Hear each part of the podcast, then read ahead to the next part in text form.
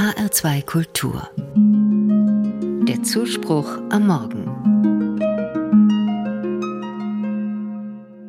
Hoffnung sieht, was noch nicht ist, aber noch werden wird. Sie liebt das, was noch nicht ist und sein wird. Zu dieser Schlussfolgerung kommt der französische Schriftsteller Charles Péguy. Mir gefällt diese Aussage sehr, weil in ihr eine positive Perspektive auf die Hoffnung steckt. Gerade jetzt im Frühjahr, wo sich die ersten zarten Blüten und Knospen an den Pflanzen im Garten entwickeln, wo die ersten Frühlingsboten zu entdecken sind. Das alles sind für mich wunderschöne Hoffnungszeichen. Die Natur erwacht aus ihrem Winterschlaf. Wachstum, Neubeginn und damit verbunden die Hoffnung, dass Neues entstehen kann. Das ist eine positive Kraft. Und auf die Menschen kann man die Aussage von Charles Péguy auch beziehen. Die Beziehung von Menschen kann wachsen. Zusammenarbeit zwischen Arbeitskollegen kann sich verstärken. Alles das entwickelt sich langsam, wächst heran. Es ist vielleicht noch nicht sichtbar, aber es entwickelt sich, es wächst, so wie die Hoffnung, die sieht, was noch nicht ist, aber noch werden wird. Wer eine solche Sicht auf die Dinge hat, ist ein Optimist. Und wer optimistisch durch das Leben geht, hat es in allen Belangen leichter. Für ihn ist jeder Tag ein neuer Anfang. Wenn man so in den Tag startet, gewinnt man Energie. Aber dann heißt es bei Peggy weiter, das Schwerste ist Hoffen.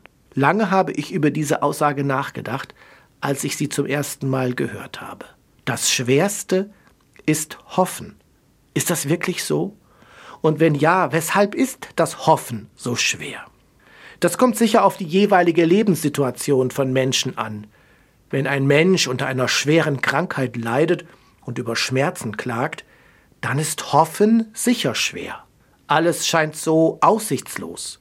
Die bange Frage, wie es bloß weitergeht, kann schwer belasten. Das Erleben von Misserfolg oder das Erleben einer schrecklichen Tat kann das Leben von Menschen nachhaltig negativ verändern. Wie kann in solchen Momenten Hoffnung entstehen? Woher soll die Hoffnung kommen? Als Christ vertraue ich auf Gott und auf seinen Segen. Ich glaube, dass er meine Wege begleitet und mich nicht alleine lässt. Das schenkt mir Hoffnung.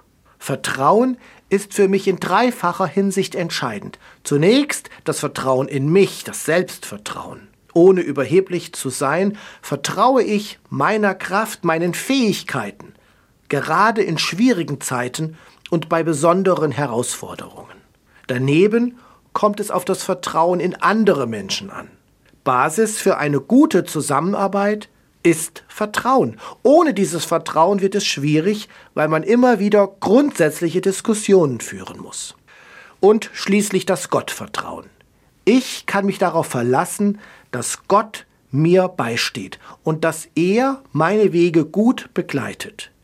In diesem Sinne will ich hoffen, auch wenn es nicht immer leicht ist.